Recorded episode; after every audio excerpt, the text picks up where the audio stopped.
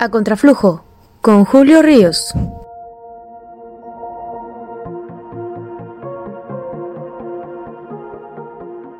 ¿Qué tal amigas y amigos? Bienvenidas, bienvenidos a este podcast. La mañana del 15 de octubre de 2020 nos levantamos con una excelente noticia, una muy buena noticia y otra pésima, otra muy mala. Resulta que en sesión del Tribunal Federal Electoral durante la madrugada se le dio la puntilla. Los magistrados electorales sepultaron a México Libre, que pretendía convertirse en partido político y que está ligado al expresidente Felipe Calderón y a su esposa Margarita Zavala. Sin embargo, le otorgaron el registro a redes sociales progresistas, partido de la exlideresa sindical de los trabajadores de la educación, el Baster Gordillo, y también a otros dos partidos políticos que son, hay que decirlo claramente, satélites del actual gobierno federal, satélites de la cuarta transformación. Una buena noticia y otra mala, lo señalo. La buena, primero, la verdad, a mí sí me da gusto que el Partido México Libre no haya obtenido el registro y no tanto por la animadversión que pudiéramos tener muchos mexicanos por el doloroso sexenio que se vivió cuando Felipe Calderón fue presidente de la República, con una guerra que enlutó a millones de mexicanos y que hasta hoy seguimos sufriendo de las consecuencias de todos esos pactos oscuros, sino porque el haberle dado el registro a México Libre, pues representaba avalar una serie de anomalías. Eh, el magistrado José Luis Vargas, quien fue el autor del proyecto de resolución que terminó por aprobarse en una votación dividida, pues señaló que esto le recordaba casos como Pemex Gate o Amigos de Fox. Es decir, se estuvo documentando que existieron aportaciones en efectivo muy sospechosas, dijo él, de sujetos no identificados, hasta por un millón de pesos.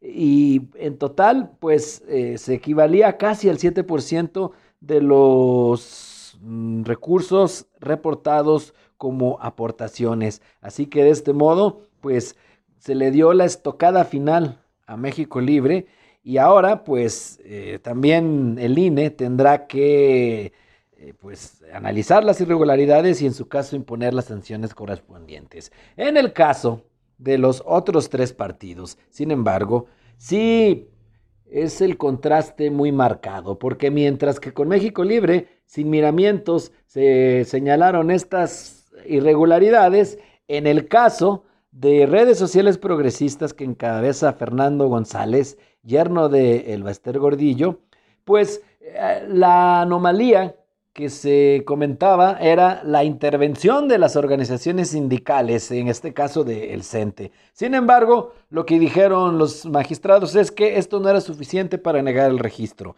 Además, también Fuerza Social por México, que es un partido liderado por Pedro Aces, un líder sindical, un senador actualmente con licencia, que es el que encabeza la CATEM. La CATEM viene siendo algo así como la como la CROC, como la CTM, pero de la cuarta transformación, la Confederación Autónoma de Trabajadores y Empleados de México. Es decir, pues la cuarta transformación, sabedora de, estos, de estas prácticas priistas, revive un brazo sindical para la cuarta transformación y es a este al que le dan este, el registro como partido político, a pesar pues de que estaban las acusaciones de que una organización gremial había participado.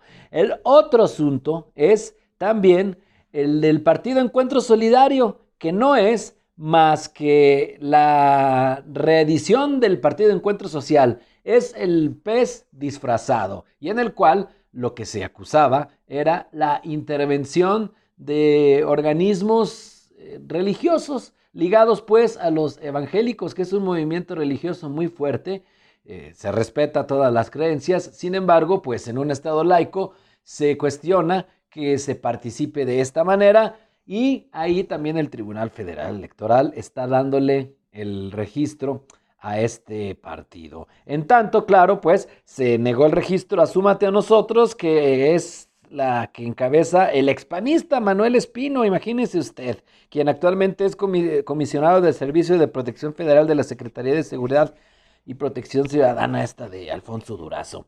Es así como vienen las reacciones, a mí me parece que esto demuestra que el tribunal, y lo platicábamos el otro día en radio, esto me demuestra que el Tribunal Electoral del Poder Judicial de la Federación está cooptado, está siguiendo los designios del actual presidente de la República, del actual gobierno de la Cuarta Transformación, porque para empezar vimos la decisión con la elección interna de Morena. ¿En qué partido se había hecho una consulta para definir a un dirigente? Eso realmente eh, pues luce eh, que va en contra de los valores de las democracias internas de los partidos, en el cual pues lo lógico es que voten los agremiados, voten los integrantes, o al menos se tenga una manera de elección indirecta con los delegados, que es como si tenía la en este caso su estatuto Morena, pero se sacan de la manga la encuesta. Muchos dicen que para apoyar a Mario Delgado como el candidato del presidente, aunque bueno, luego resultó un hueso duro de roer Porfirio Muñoz Ledo que les está desestabilizando el proceso muy fuerte. Fíjense ustedes,